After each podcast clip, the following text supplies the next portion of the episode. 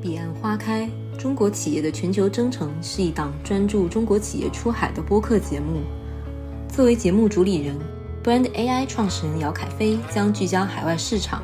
华人出海以及全球化的宏观变化等话题，与出海行业的公司创始人和从业者进行深度对话。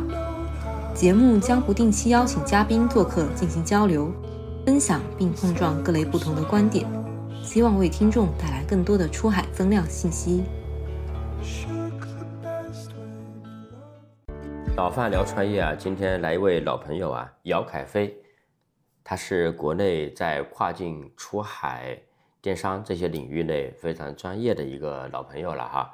呃，我也跟他交流过几次，每次都收获挺多的。一些二级市场的基金的。朋友啊，也经常向大家请教交流啊。那么我们今天就请姚凯飞呢一起聊一聊跨境电商的一些变化啊，跟大家打个招呼吧，凯飞。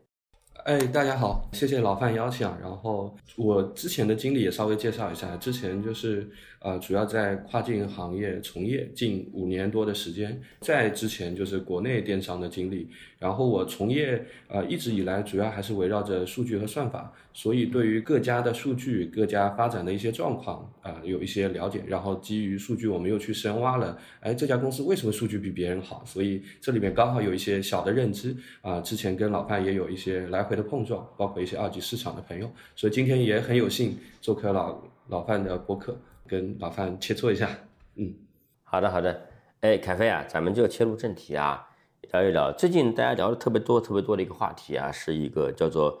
拼多多的这个海外的板块，叫特木啊，也有人念那个 Temu。目前特木在美国包括海外到底是一个什么样的一个发展的状态？为什么能够发展这么快啊？因为拼多多又在海外建立了第二个这么大的一个板块嘛。拼多多呢，这个在美股的走势也不错。对，这个也是老范提到一个特别有意思啊。我最近期跟二级市场的朋友聊的特别多，大家都发现，呃，拼多多，当然还有像瑞幸啊，什么票很少，就特别优质的票，然后发展非常稳健，在这个经济情环境下，嗯，那呃，我们去看一下具体的数字来说的话，啊，预估一年左右就能做到百亿美金了。那这个数字到到底代表了它做的多快？所以我们再去做一个横向类比的话，就是我们今天跑得特别快的。一家公司啊，叫西印啊，它马上就要 IPO 了，最近在呃上市的整个过程中，然后这家公司我们去看它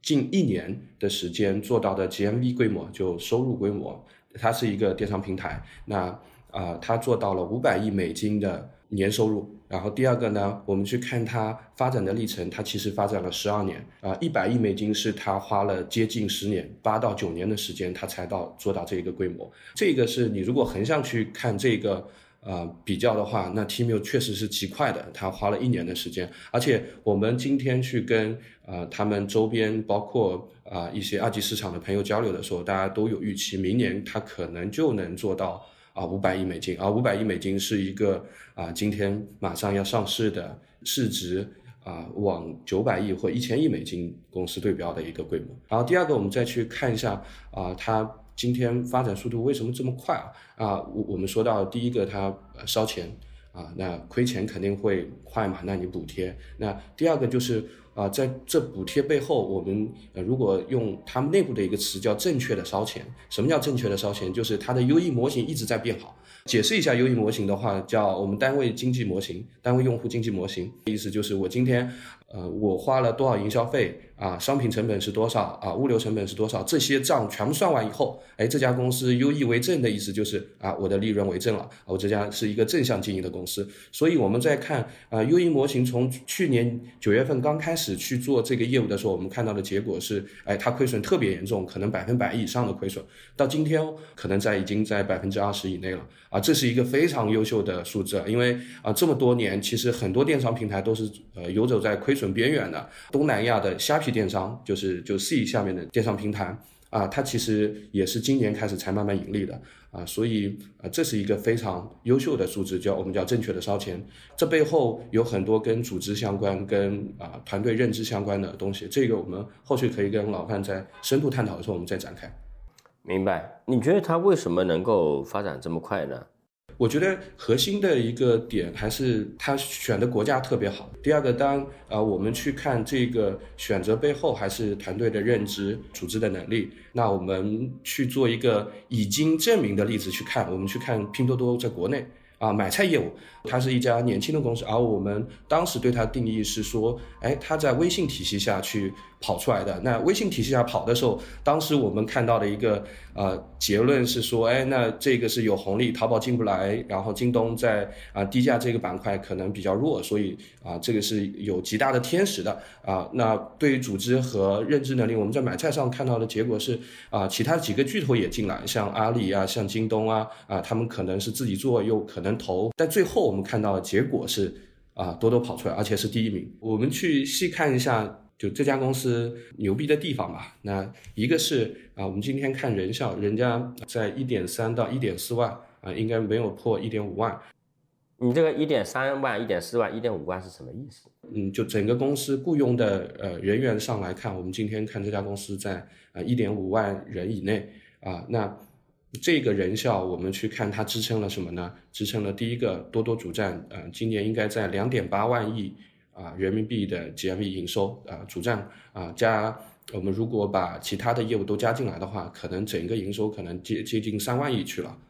去除以人效的话，它应该是其他啊互联网同行的呃好一点的，可能两倍多了它的人效，所以这个是非常牛逼的地方。那我们可以做类比。然后第二个呢，我们去看。嗯，他们人效以外，他们整一个呃，刚刚说到像 T 面业务、像买菜业务，然后像它的快团团业务，都是后发的啊，他们都往嗯整个行业的头部在进进军中。那我们看到像啊，比如说买菜业务和快团团也是有非常优秀的同行跟他在竞争的。啊，那我们看到主战的话是啊，在一七一八年，我们都认为电商平台啊战争在国内已经结束了啊，最后我们达到了三万亿啊，所以这个又是一个点，就是它在多个业务里面啊都往头部在靠近，而且嗯，像主战业务是在大家都认为没有希望的情况下啊，这个是我们看它的业务结果来说。明白？那你觉得就目前来看啊，特木对于和美国原来的那些。呃，不管是线下的还是线上的那些平台啊，和他们的竞争中的表现怎么样？从数字上来看，我们目前，嗯，当然到时候我们可以放在 show notes 啊，就是啊，有一个呃美国的各个电商平台，比如说亚马逊，比如说易贝啊，比如说 wish 啊，这几个我们看它的数字数字的走势啊，多多是非常陡峭的，直接拉上啊，从数字上就能明显看到，而且它的规模应该是在迫近 wish 和易贝。这两个平台，然后跟亚马逊当然还有一段很长的距离。那我们再去看线下的话，其实线下的其像那个 Dollar Tree、Dollar General、Five Below 等等啊，一些偏折扣零售做低价的，其实啊从数字上来说他们是下行的。当然这一下行我们看到的趋势，一定程度上可能有呃 T 没有冲击的原因，但啊同样做啊低价性价比货品的。啊，Temu 在往上，他们在往下，那说明整个市场的份额是被 Temu 吃掉一部分的啊。我们以吸引，就今天跟啊 Temu 同样是中国供应链的另一个电商平台，我们前面已经介绍过它的规模，应该 Temu 在今年的六七月份，从美国市场的规模来说，应该应该已经超过新了。从包裹数来说，可能已经是新的两倍了，这个是非常牛逼的一个数字，就花了一年时间。啊，所以这个可以做一个简单的类比。明白？你觉得为什么能干这么好呢？因为在美国，原来零售行业生态已经很成熟了啊。啊，我觉得有几个呃原因吧。一个是确实中国的电商玩法在全世界来说确实是还是比较领先的啊。大家在各种用户玩法或者什么。那第二个呢，确实拼多多在新新的这一批啊。电商的玩家里面，它相对在流量获取、在裂变、在各种用户运营上，它还是啊中国电商里面的翘楚吧。第二个就是我们去看中美，因为这一波呃经济的原因，然后美国的通货通货膨胀，然后导致了整一个美国人民的消费能力其实也有啊不同程度的下降。而这不同程度的下降呢，其实我们去看，他们也开始去追求性价比。啊，这一波需求也是一个增量的。第三个是我我觉得就是今天围绕着啊这一波需求，多多啊啊，它的组织运营策略就是结合第一点啊，它是非常契合这个当下的时间节点的。你这几个点能不能展开举案例型的讲一下？就是海外市场的认知，我们如果展开来看的话，就今天啊，拼多多对于比如说美国市场啊或者欧美市场啊，他认为呃整一个啊多快好省里面啊，就是我虽然是主打性价比，但区别于中国市场啊，我们是看到它是用啊比如说啊有一个好的底底线的啊，这一个好的底线我们啊去看它具体业务模式上，它用了全托管的模式，这个是非常有别于其他的。啊，在美国其他的玩家啊，全托管模模式，我们再去解释一下，就是啊，就是今天我们的商家啊，通过寄售的模式去啊，在前台售卖他的商品，然后寄售是指啊，字面意思就是我们的商家或供应商把他的货盘啊放到 Tmall 就拼多多的那个跨境平台啊，它的国内仓，比如说在东莞或清远这个地区，然后我们把货。放进去以后，前端的到美国用户这边的运营，然后投放，然后以及物流履约、客服这些全部被 Tmall 收敛掉了。而这些啊，我觉得在整个美国地区市场选择和运营策略的时候是非常重要的一个呃一个逻辑。要吃美国市场，就是亚马逊往下啊偏性价比的啊商品，而这一部分商品呢，其实你去看它要起盘的时候。啊，对于电商平台而言，它是一个双边关系啊。那我需要去有一定的商家，我才能去投放。有了呃用户以后，那我才能拉更多商家进来。因为商你没有用户的消费，你其实很难呃有更多的商家进来，因为他没有订单，你一天呃两单三单，对于这个平台的粘性它会非常低。好，那呃，如果我要去拉动整一个供给，那我就天然会想到我去拉易贝的商家、微许的商家、亚马逊的商家。但对于这些商家而言呢，啊，那你这个电商平台上其实啊，我需要降价，而我在亚马逊是绝对的大头，你是一个新平台的时候，我其实是很难啊搬上来的。所以这里面我们去看全托管，其实是一个非常好的模式，就是啊，我今天啊，对于你而言，你是低成本。呃，可以快速上我这个平台，而它极大的释放了像我没有运营运营能力和运营精力的商家，所以它第一个啊，我觉得它去吃美国市场呢是啊做了一个差异化的这种啊全托管的模式啊，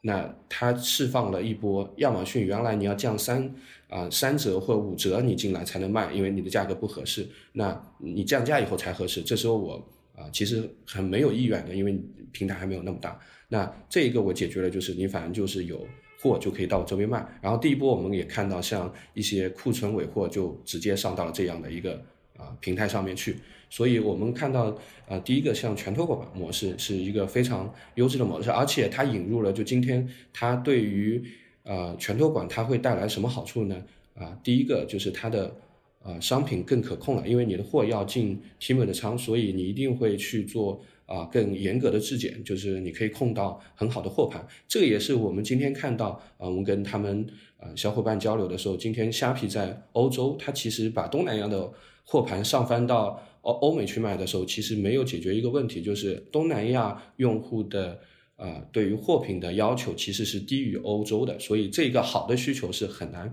一下子去去建立，这也我们看到虾皮在欧洲后来撤退了。啊，再去看全托管模式，就很好的解决了这一个就是好的这个需求，而且啊，我们释放了用呃商家运营上的一些困难。啊，所以这个是我们看到选择全托管模式进入这个市场，这是一个差异化的点，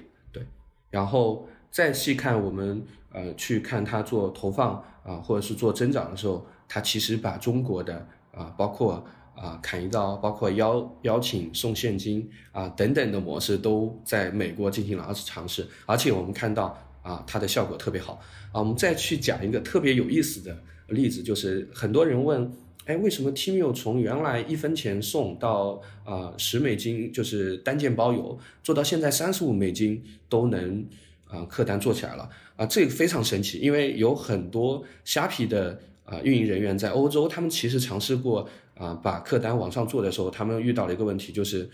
啊，他们客单往上做，它的订单量就下降特别明显，同时带来 GMV 下降。所以啊 t m i l 做到了客单往上涨，GMV 不掉啊，订单呃略下降的一个。那这个是非常非常关键的。为什么我说客单做上去非常关键？因为哦，这个就就涉及到一个呃，中国电商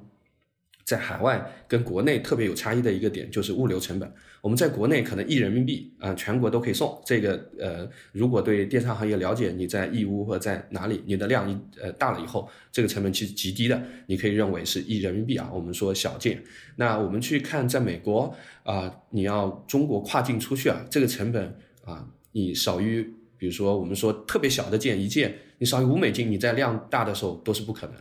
所以啊，绝大情况下啊，像 Tmall 这种货又多的啊，它可能就已经往十美金甚至十美金以上。那具呃具体还要看包包裹大小啊，这个成本是极大的中国国内电商和跨境电商极大的一个差异。所以啊，这个成本占比其实是极高，而且它是降不下来的。如果降不下来的情况下，你的客单低。好，你就会出现一个问题，你可能你的物流成本会占占你的百分之五十，或者是百分之七十。如果你的客单低于十美金的话，那这个就游移模型就不行了啊。那我有一种做法，就是我把我的客单拉升，我的把我的客单拉到足够啊高，那这时候你的物流摊销就会下来。那我们就回到最最前面的那个问题，那是他怎么把物流啊这个摊销降下来，怎么把客单提上去啊？我们今天看到他的一个特别有意思，我在美国。啊，五月份的时候体验了一下啊，我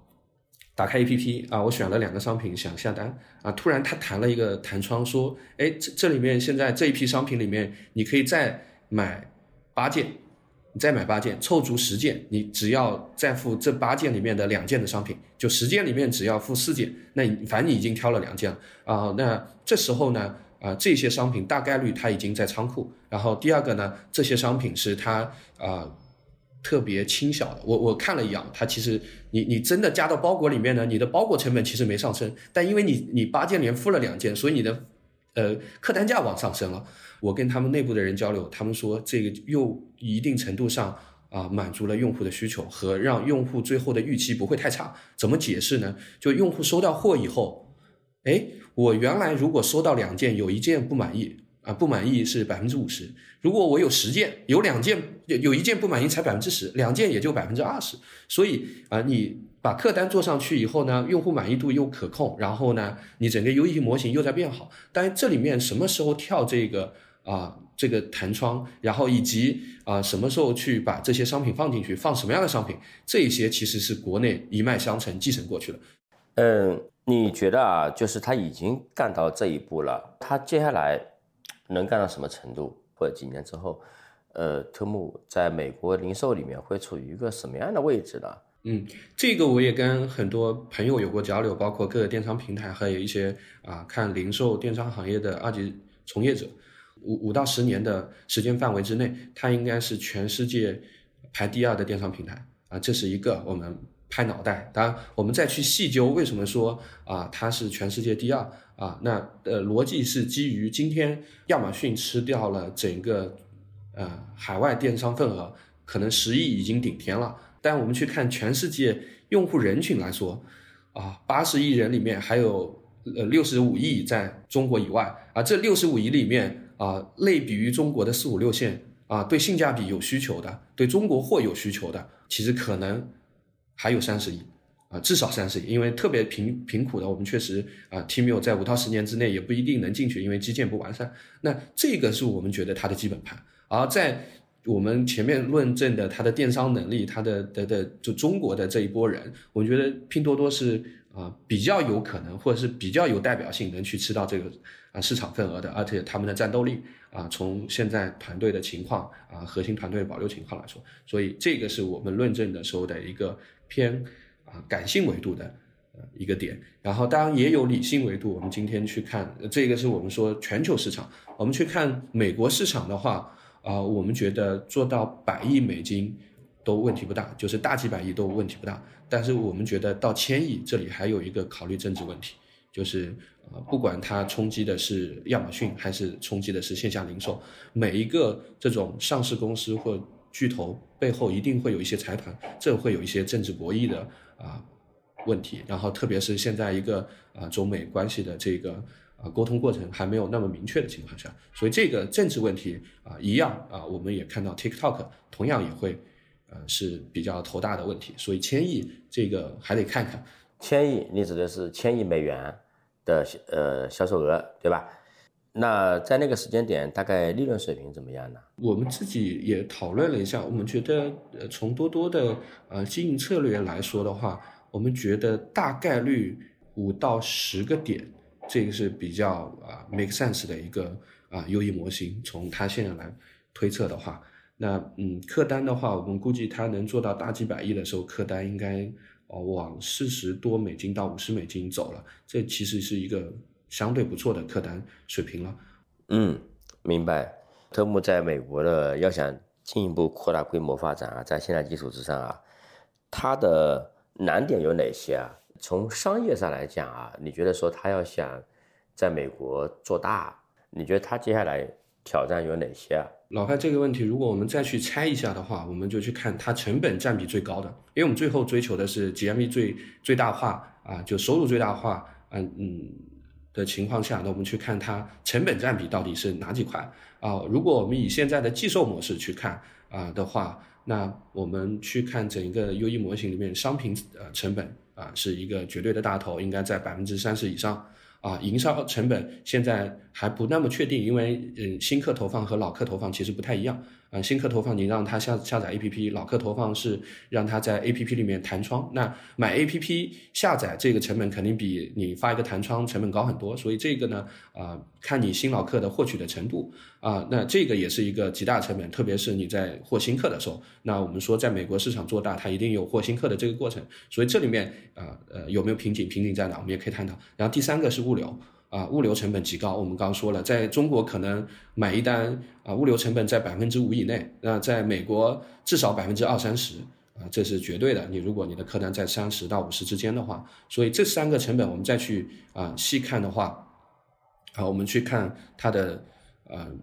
商品成本啊。今天我们觉得啊有空间，但这些空间呢其实没有那么大。但如果我们去说在美国市场，那我们类比的是像亚马逊、像 eBay、像 Wish。啊，那它的优势还是有的，因为它今天啊，中国的拼多多的这个电商盘，它对产业带的低价的能力的挖掘，我觉得是有空间的。但这个空间，我觉得啊，如果原来嗯商品成本占比在百分之三十三十五这样一个水平啊，那我觉得它能空间压到比如说百分之三十以内已经很好了啊，这个啊，但这个我觉得有空间。啊，这个空间肯定比美国的那些同行大，因为他们更了解中国，他们更了解商家，他们更知道怎么做。这个我们在多多主站上其实已经看到商家那些炸店啊，商家反馈的那一些问题啊，其实他在供应商管控上啊，其实做的相对还不错。但我从商家反馈来说，其实是不舒服的。但我们也有一个话题说，商家做的不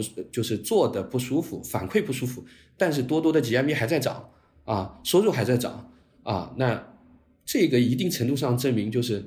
供给还是过剩的。你你你不舒服还愿意做生意，说明他他的啊就议价权还是更强的。我最近呢，时不时看到有一些拼多多的或者特木的商家在抖音上啊，或者在一些微信上啊，在这里抗议啊啊，经常还能够上热搜，就是他们矛盾点、冲突点到底在哪儿？刚好这个也是我我去义乌，呃，有有待了两天啊，跟很多义乌的商家，有一些是做呃拼多多的，有一些是做海外奇妙和新颖的，然后我们也聊了一下啊，确实啊，如果我们最后十个呃商家啊，他们的反馈比较一致，就如果让他们排个序，淘宝、天猫、拼多多、TikTok、抖音啊这些，他们说呃拼多多的两个平台是他们抱怨最多的，然后吐槽最多的。啊，那这是一个我们确实看到，就是他他的商家体感特别不好。那我们回过头来说，为什么今天啊体感不好，多多还是有二级市场买买呢？因为它的数据足够好，它的财务数据足够好。那呃呃，我们去解释一下这个背后的现象，就是它的经营整一个够好，然后它的商家抱怨。那我们去看整个电商，它是平台公司，那整个电商啊平台里面供需两端，那。先抛一个简单结论，就是供给还是过剩啊。今天中国的供给还是过剩，今天生意还是很难做的啊。如果我们去看呃义乌这一波，那除了国内他们在做一些生意外，他们有大量的外贸啊，今天外贸其实有很多商家都说，哎，下行了。那我没办法，如果我做外贸生意啊，我是首单，啊，他给我钱，然后我去生产，然后我把货给他以后，他又给我啊第二批货款啊，其实是好做生意，就是因为经济下行啊，那我更难做生意，我又要维持啊我的量啊，这个就说到一个非常关键的问题了，就是今天有很多工厂的老板啊，包括很多玩家，大家的一个思路是我只要不亏钱，我在这个经济情情况下就是好的。啊，或者微亏也是好的。那呃，不亏钱和微亏的逻辑是啥呢？今天如果落到一个具体的商家和工厂实体来看的话，哎，那我今天如果我做的规模缩小了，或者是我外贸量小了，我没有其他平台的增量，那会导致一个，就今天啊，我的技术工种，我的啊工厂的员工可能会离职，因为你的订单少，它很多工厂、服装厂或者什么，它其实是计件的。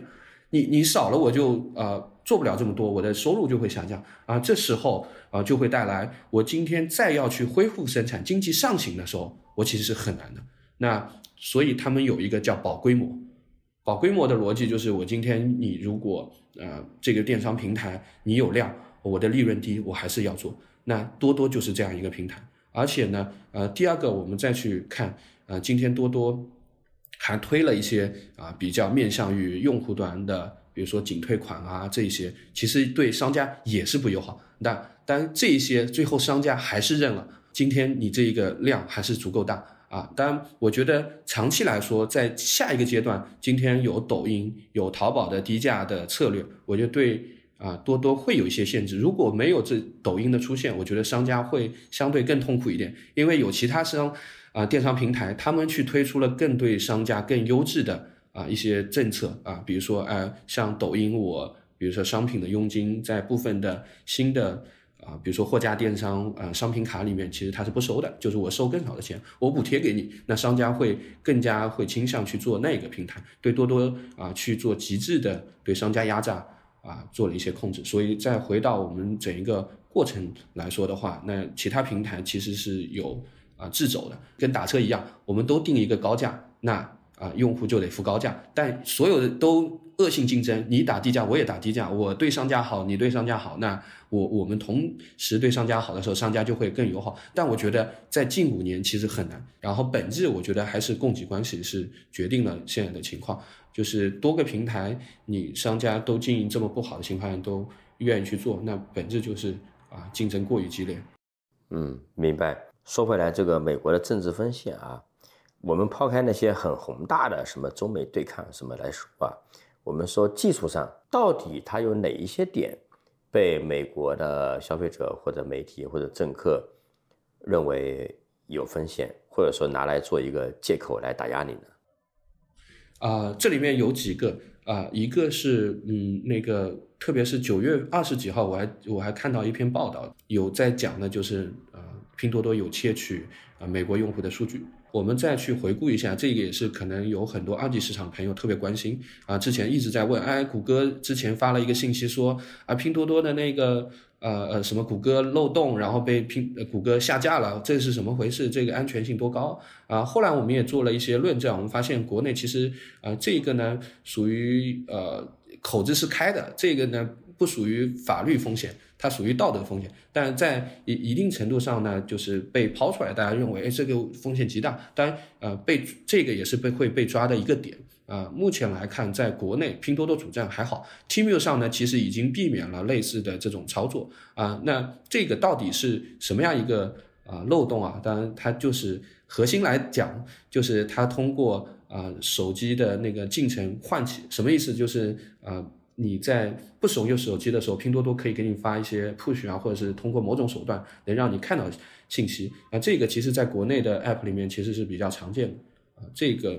有风险，但我们也找了很多，包括工信部最后啊调查下来，哎，这个也是反正大家都这么做，所以这个也还好啊。回过头来说，美国说到的数据安全，在国内和呃海外都一样，这是会被拎出来。第二个被拎出来在讲的就是，我觉得。啊，很大一个啊，可能跟商品质量会相关啊，那就是呃，当年阿里的就是在上市的时候被说的假货的蜂窝啊，这个我觉得同样会在啊拼多多上可能会出现，但这个现在还好的点是，其实电商发展也这么多年，维持易贝其实货盘也是中国商家为主，所以这个其实有有办法解决。然后第三个我们能看到就是呃未来你要做国际化，不管在美国还是其他地区，你一定会雇佣当地人，这里面可能会跟 TikTok 在英国一样被工会被抗议啊什么的。啊，等等问题，这可能是第三个，我认为啊会比较相关的。为什么选美国？里面这里政治风险考量有多大？就回到刚刚那个问题的话，他们的逻辑是：第一个，美国这个立法体系和执行落地周期是很长的。比如印尼，对，比如说印尼，这个就特别明显，就就很很快就落地了。他必须告诉你的几号之前，他这个时间给留的还是比较短的。然后第二个呢？Tmall 啊，这个特别适合啊，或者适配中国供应链的定位，至少在美国和欧美体系下，他们觉得中国这一波性价比的商品啊，就是一直以来就是认为你就是这样的，所以特别是适合中国供应链的定位。第三个呢，金融科技这些回流的供应链，就是美国要什么振兴啊啊，中产啊，什么工人的回流啊，然后岗岗位的一些啊。呃的的的回流，那呃这个其实是没有冲击的。今天它肯定不会回流这种特别性价比的商品，做打火机啊，做服装，这肯定大概率不回流。它可能会回流芯片啊，回流一些高科技制造，所以这个也不冲击。而且呢，啊今天通胀情况下，其实是在一定程度上解决啊美国的这些消费者没有经济实力，他需要一些性价比商品啊。再说这个市场其实是啊。除了中国以外，相对统一的大市场，经济消费能力啊等等。然后第二个，相对于啊其他欧美国家来说，它的基建足够完善。然后相对于其他欧美国家来说，它的利润率，它的像亚马逊的 take rate，就是它的商业化变现率，其实都是非常高的啊。亚马逊的 take rate 跟中国比那是极高的，基本上就差一个量级。所以综合这几个来看的话，美国这个市场。啊，经济啊，用户啊，然后以及政策的风险，这些都可控，所以选择这个市场啊特别好。而且啊，你可以认为，呃，东南亚虾皮到欧洲是养工，你是累的。你如果从欧美体系做完以后，你再到东南亚，那盘货对于东南亚可能还相对优质一点。你刚才说那个通胀那个点很有意思啊，我想起最近一个故事，我一个朋友，也是一个二级的一个不错的基金经理啊。这个收入本身在中国肯定算是比较高的了啊，他其实一直没有去下手去买拼多多，几个月、半年前吧，去英国旅游，旅游回来之后呢，这个就被伦敦的物价真正的是吓到了啊。我们说普通的数据线，对吧？啊，那你在线下的手机店或者杂具杂货店买数据线，一般是十英镑一根啊，在 Tmall 上买呢，这个大概是一磅多。一根，他去了那个英国的名创优品，呃，国内卖十块钱的数据线啊，在英国线下店呢是卖九英镑啊，这个英国人还是觉得还挺便宜啊。说这个在伦敦待了两个星期之后呢，感觉到你要是在街头看到一个人，啊，走进一个奶茶店，顺手买了一杯奶茶，在路上走着喝，你就会产生感觉，说这个哥们混的还不错，还挺有钱的。就会产生这样的一种错觉哈，他们吃鼎泰丰，人均的话呢，如果说要吃饱，差不多是人均得吃个五十英镑吧。得出结论就是这个特特木啊特缪啊，在这个欧美呢，应该是虽然说麻烦不断，但是应该是整体安全的。为什么呢？因为你确实在今天的。欧美的政治呢是通胀对于物价对于老百姓的影响是很大的，因为英国人的平均年收入三点四万英镑，中位数是三点三英镑啊，也就是一英镑是九块钱人民币啊，就相当于是对吧？三十万一年，但这个是税税前啊，扣掉百分之二十的税呢，可能是二十五万左右。那么二十五万的，在中国很多城市二十五万的白领。虽然现在也哭穷啊，其实生活品质是不错的，啊，但是呢，在那边的这个二十五万人民币收入的白领呢，活的是比较惨的啊，所以这个给政客的压力是很大的。他认为啊，Tmall 如果说能够迅速的把用户量拉上去，你如果说你再想把它禁掉，那你就就会触动了得罪了一大批的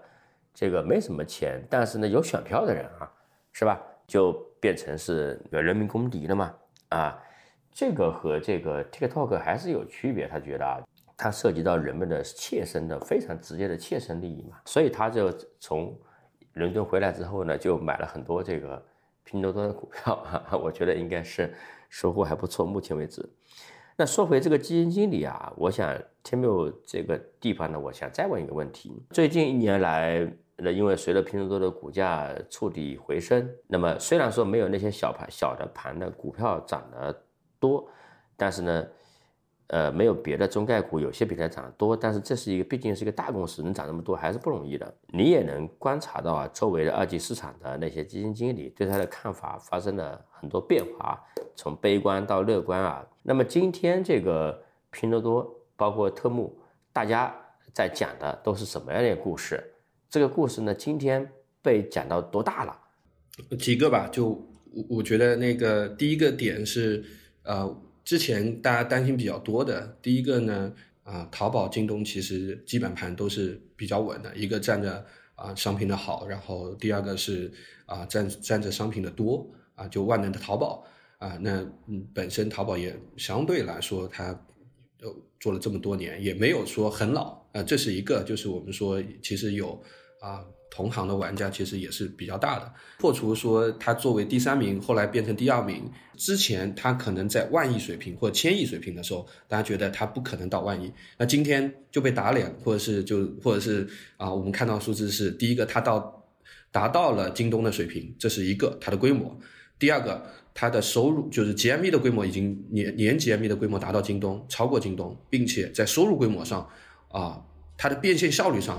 啊。横向跟我们说具体数值来说，我们叫 take rate 商业化变现率啊。我们看阿里应该在呃四点几到接近五啊，拼多多也有五。那阿里要拆两个，一个是天猫，一个是淘宝。大家原来认为拼多多更像淘宝，不像天猫。然后呢，淘宝可能在二到三左右，而多多已经到五点几。绝对的商业化变现力是它的两倍，那这个再加它的人效结合起来，两个数据一看就破除了啊！你原来是老三，你可能很难就大而不倒嘛。前两家都是你的原，京东可能原来也比它大很多，后来到现在淘宝是你的二分之一，那。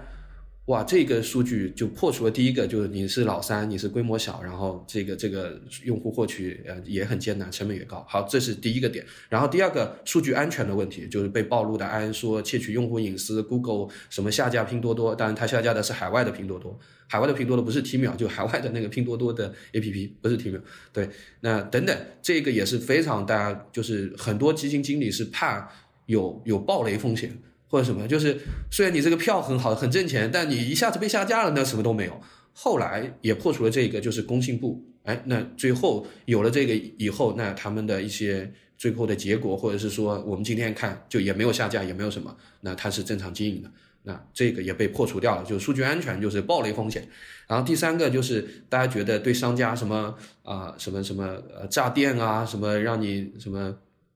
呃，仅退款就是货也不退给你，就直接退用户。这些商家特别不好，反馈特别差的那些，觉得这个你不站在商家这边，你你两端，那你不站一边的话，另一端其实也服务不好啊。最后我们现在看到的情况下，它的 take rate 就它的商业化变现率，它在商家那收到的钱还是在变多，商家还是在投广告，然后整个 GMV 还在涨。那最后我们再结合我们商家的一些调研，发现，哎，整个中国供应链还是过剩太明显了，就没地方做生意，那只能在上面做生意。所以就是供需关系里面，商家就是弱势那一方，商家就现在在这个经济环境下，所以这几个破除以后呢，我发我们再去看整一个这几个 Q 的增速啊，再横向对比，我们再去看横向增速的时候，哎，其他都是比如说不增长或者是微增长，它还是大幅增长。啊，别人可能百分之几，它是百分之三十五十增长，而且它的规模是绝对体量到第二名的这个水平的情况下，啊，收入收入的情况增长，所以这些核心的数据就是几个都被破除掉，并且数据还是这么稳健，所以我们看到啊，绝少数的几个很好的票，大家都在看，对，然后呃，现在也有嗯，还有一波就是老范说的不赞同的啊，不赞同有几个点，第一个啊，抖音。抖音花了两年时间，今年应该能做到呃两万亿啊虚的虚的口径两万亿，就支付的虚的口径，支付里面还有取消退货嘛啊，因为你呃视频直播这个取消退货比较多，能把两万亿里面刨掉的那些取取消退货，应该在一点五万亿上下，这个是他们官方对外的一些数据啊啊一年的收入 GMV 啊好那。这个体量其实很大，就如果十的也有一点五，就是多多的一半多了啊。他才花了两年时间，那他是又是一个增长起来的，他会不会抢多多啊？这个是一个把它增速降下来，所以没有增速以后的多多那个它的价格也会下来，这是第一个点。然后第二个点是，像淘宝今天它在呃主打回归用户、回归低价，这个其实是啊原来拼多多主站啊在啊。在核心的那一波啊，心智啊，用户加心智，好，那这个到底冲击多大？因为确实现在阿里的基本盘现金它的收入还是大于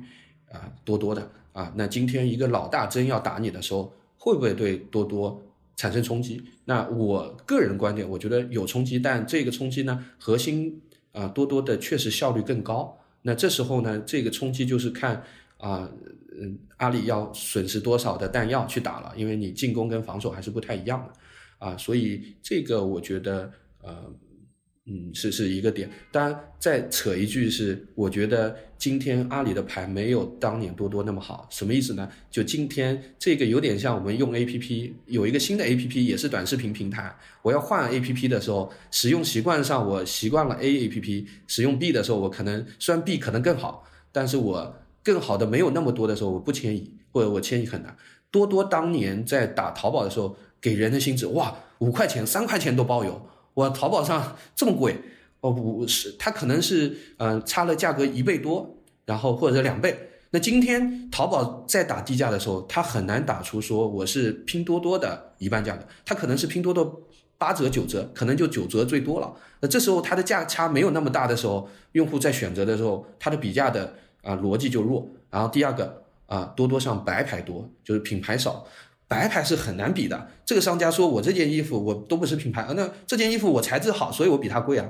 啊，我这件材质差，所以我便宜低。你这个材质是很难衡量的，白牌的比价逻辑是弱的。所以你淘宝要怎么打这个心智啊？那这个是很难的，因为它这个心智没有多多当年在微信体系下啊这么这么这么强了。而当年再细讲一下，为什么微信体系下？这个呃，它能有这样一个价差，核心的逻辑是用户的获取成本太低了啊。为什么获取成本低？当年有一个测算的数字，就是一个用户为了呃呃便宜十块钱，他可以拉两个人头。那拉两个人头就是获一个客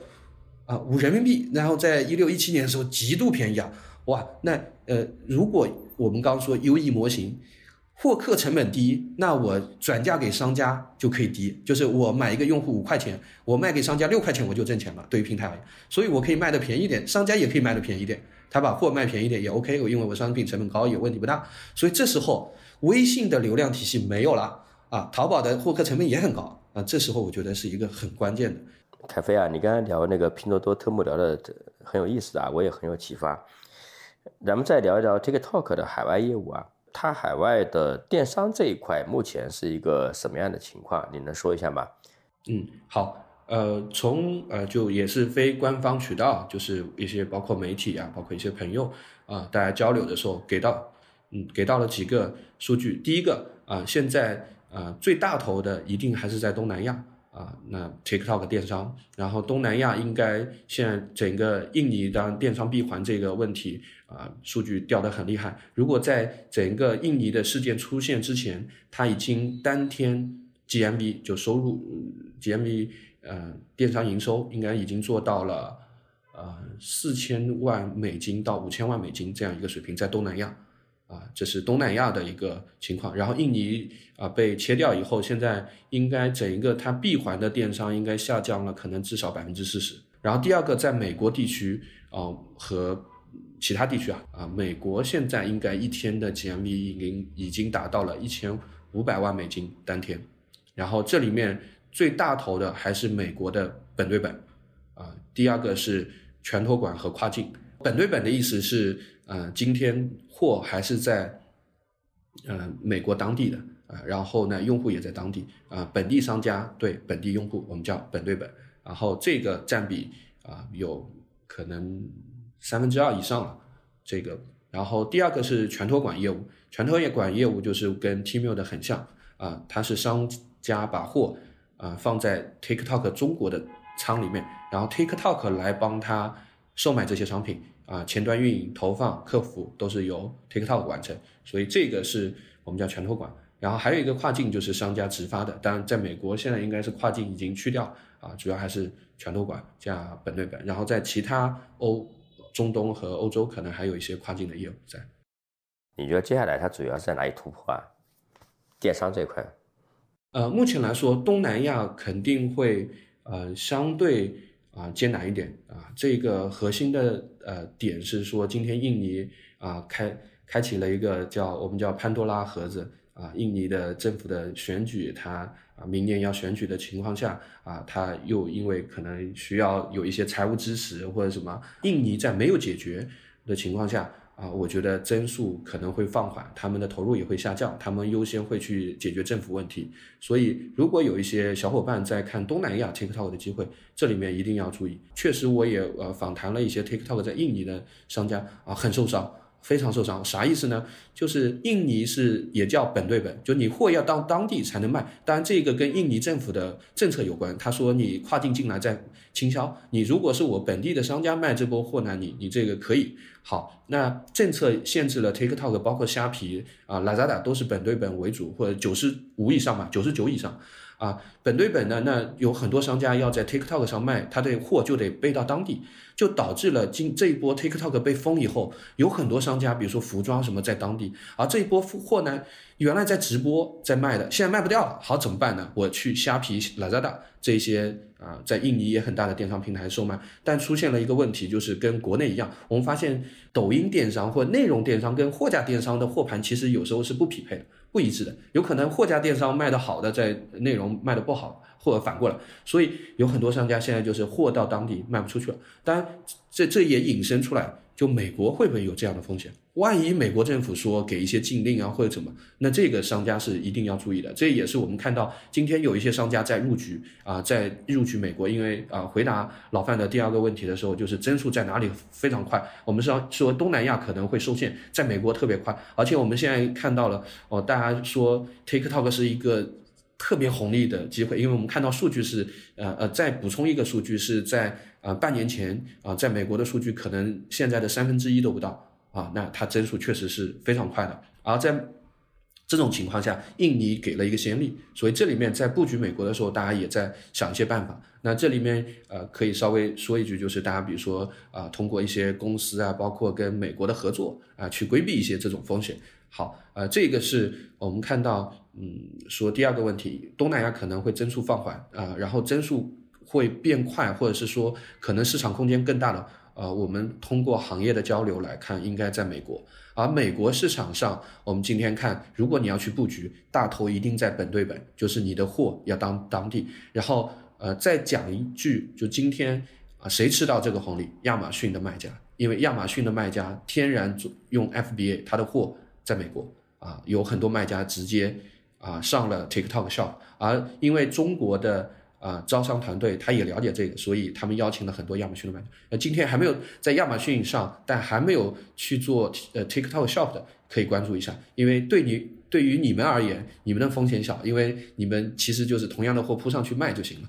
找到一些流量，找到一些 KOL，然后从呃 TikTok 内部给到的一些策略，包括他们人员的招聘，也能看到在美国应该是会放非常大的精力。你刚才说他在美国目前多大量来着？呃，当天应该已经快一千五百万美金。这个增速怎么样呢？呃，增速我们说半年以前它应该在三分之一的规模，就是可能五百万美金都不到。对，所以还是非常快。而且黑五我听到一些媒体呃的数据是说，应该可以做到三千万美金一天就翻一倍。对，就接下来两个月了。对，嗯，那我们再聊一下这个。呃，出海的供应商或者说品牌的玩家来看啊，就帮我们看一看这个各个出海的品类的全景。好，呃，现在我们来看这个品类的分布。我们先说规模，我们再说增速。绝对的规模最大的还是服装啊，服装今天中国还是呃全世界服装的一个大出口。然后服装里面女装占绝对大头，其次是童装啊，然后再其次是男装啊，这是服装里面的。然后再把鞋和包、鞋服包可以呃很多电商平台或者很多做商家他们会放到一块儿啊，这三个加起来啊，如果看绝对比例的话，应该在四十以上到五十。如果 B to C 去看。啊，这是绝对大头的。然后第二部分是啊，我们去看三 C 电子类的家居用品啊，有有小家居也有大家居，Home 类的呃和大家居的呃，那我们今天看到这一部分的份额应该在十五到二十左右，所以这几个加起来已经已经到五六十了啊。今天增速来说，服装的增速有，但没有那么大啊。就鞋服包其实是比较稳的呃增速。那最大的增速来源于哪里呢？Home。Home 这个品类，这个也补充一个老范前面说到啊英国的那个事情啊，我在美国线下看了一下，啊数据线十九点九美金，手机壳十九点九美金等等啊，其实这一波货因为 Tmall 的出现，哇那个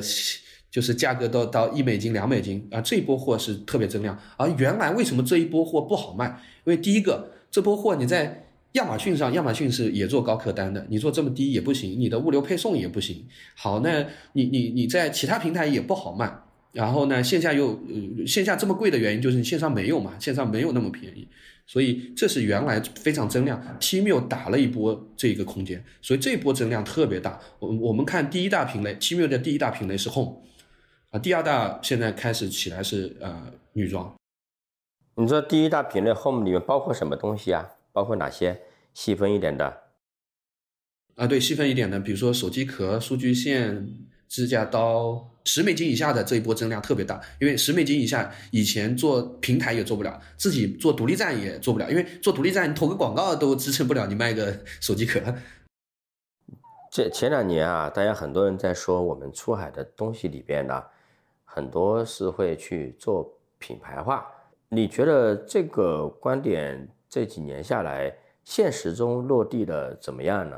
就是确实啊，近三年的时间，有很多卖家在尝试做这个品牌的事情，往品牌这个方向做。然后最典型的例子就是独立站啊，我们叫 DTC（Director to Customer），就是直连消费者啊。那通过独立站的意思是你自己建一个网站，然后用户可以到你的网站直接来下单啊。这个跟西印啊很像，或者你自己做 APP。好，这是一个，就是大家都想那做这个的逻辑，一定程度上就是我想往品牌做嘛。因为你如果做独立站不做品牌，那你你你你强调的是装了以后 A P P 以后它有复购，哎，那品牌就是代表着跟复购是比较相关正相关的一个概念啊。但是呢，呃，这一波尝试下来，我们看到的结果就是确实跑得不太好，有很多当年啊，因为吸引的出现。哇，女装出现了一个绝对的领头羊啊，到到五百亿、一千亿估值啊，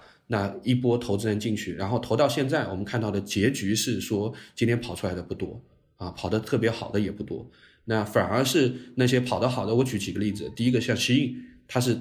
十应该是十年以上的公司了，啊，Lily Silk 做丝绸的，卖两百一百到两百美金的，我们算一定品牌吧。呃，西印还算偏品类或渠道品牌啊，那个 Lily Silk 是真的是单单的这种商品品牌特别强的，嗯，一百到两百美金，在我们看来肯定算高高客单了，一件衣服啊，那他是做丝绸的，他算是做出来，而他这家公司也是做了应该至少八年的公司。啊，那这一波里面新的，比如说，嗯，我们之前看到拿到很多钱的，大家都还在探索中啊，整一个 U E 模型也还没那么好，但我觉得整一个时间区间还是需要拉长的啊。回过头来，我们再去看啊，今天在中国已经立住脚的有哪些呢？啊，大疆、安克，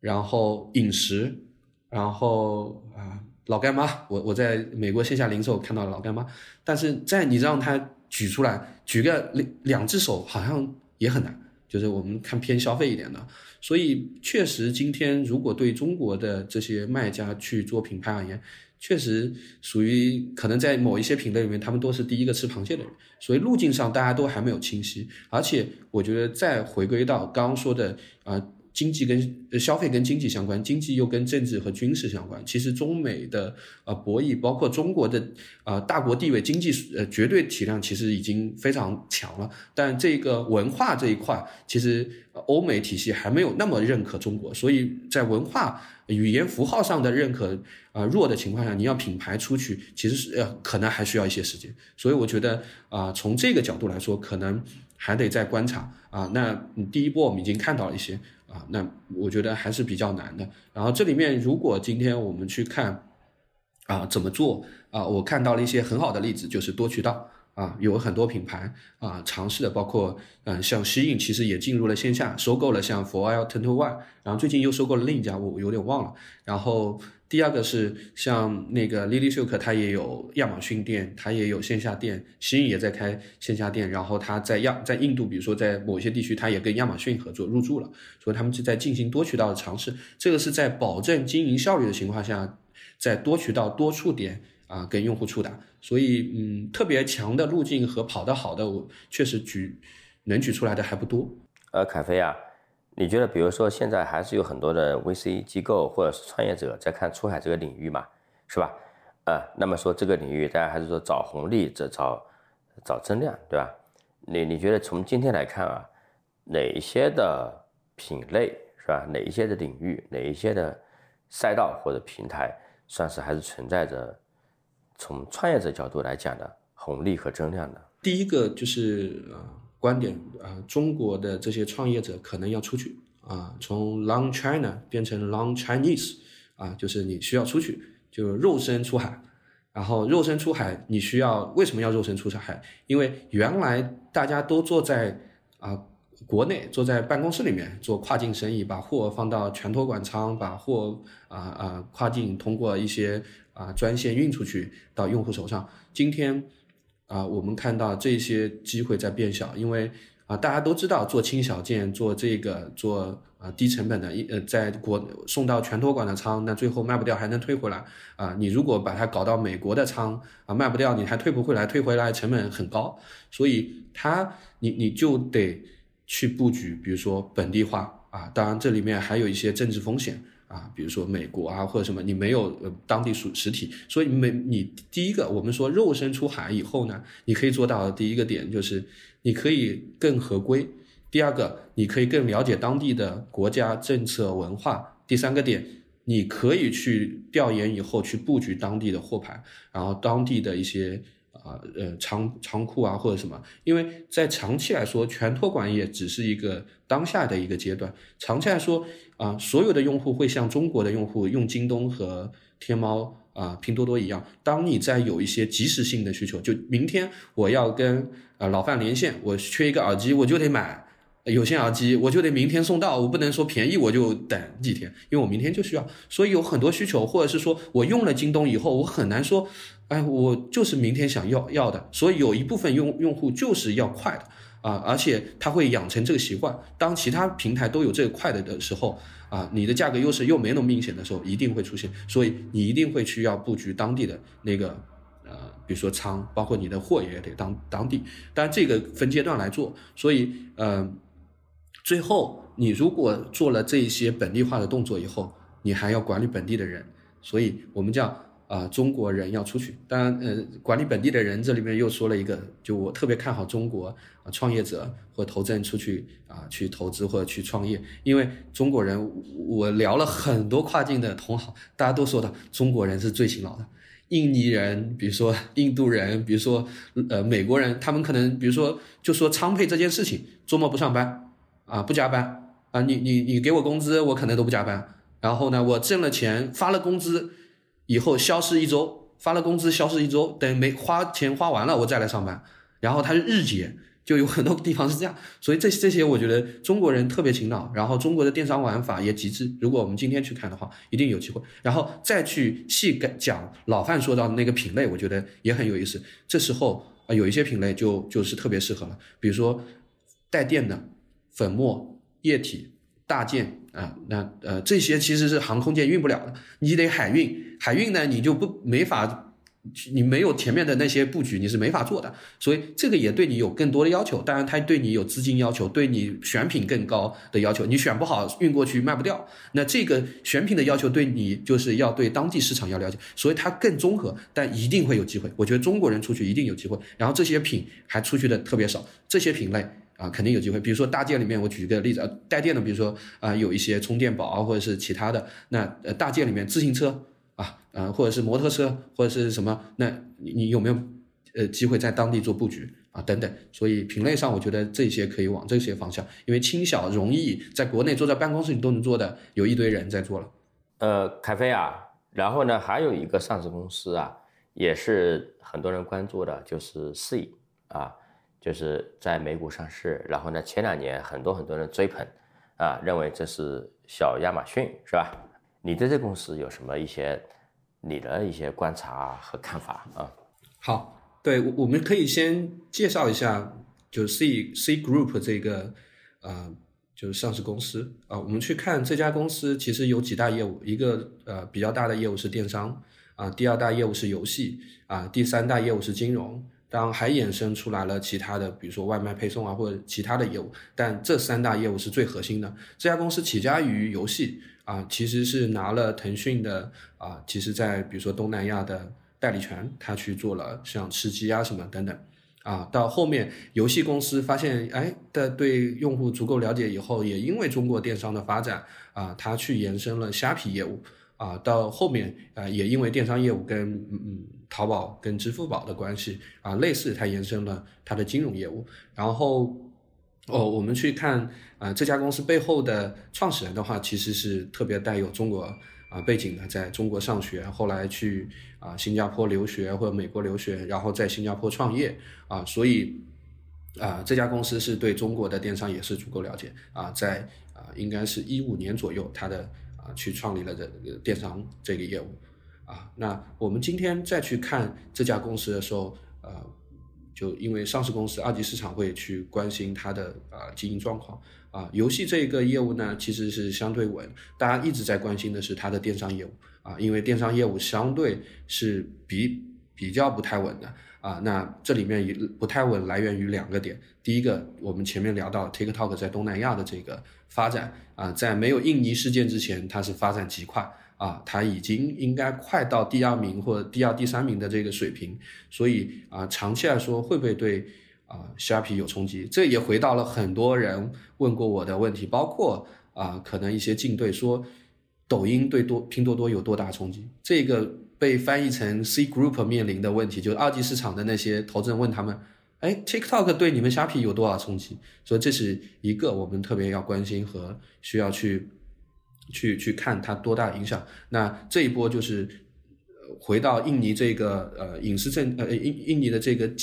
呃禁令啊，这个我们去看解读下来就是对虾皮有多大红利？因为它不能在 TikTok 里面买东西了，那虾皮是不是吃到红利了？好，这个有多大需要去关注？第二个，Tmall 其实前两个月已经进入了东南亚的，像菲律宾和马来。对虾皮有多大冲击？这个又是第二个关心。我们先讲第一个点啊，我们觉得现在呃，我们了解到啊，数据来说，TikTok 因为在印尼的世界啊，对整个虾皮的数据影响有有正呃正向影响，但它的增量还没有那么大。呃，核心的几个原因，第一个呃，我们发现有很多用户在 TikTok 的店铺下，就是啊卖货的链接呃直播或短视频下面反馈，哎我。没有在虾皮上买过货，或者是我对虾皮不熟悉啊，这个是说明 TikTok 当年吃掉的在东南亚的，其实有一部分是增量的啊，呃，虾皮、拉扎达这一些其实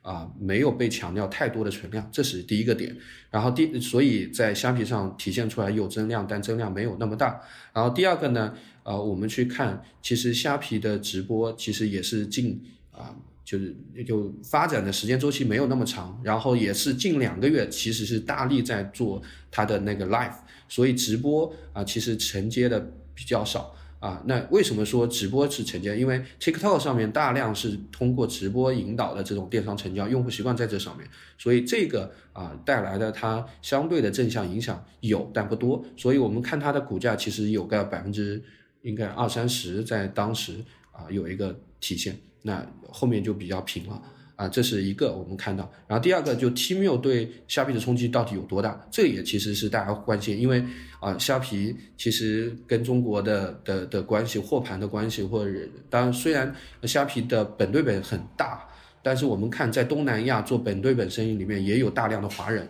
啊，所以这里面有一几个核心关键的问题啊，第一个，虾皮的本对本啊占比百分之九十五以上，这九十五以上里面有多少是中国？的货过去是华人通过贸易过去再售卖，这是关键。因为如果货盘很接近，那说明 Tmall 做跨境业务或者是进去的时候，他去开展本对本，他其实有抓手，他可以快速去吃量。然后第二个啊，这波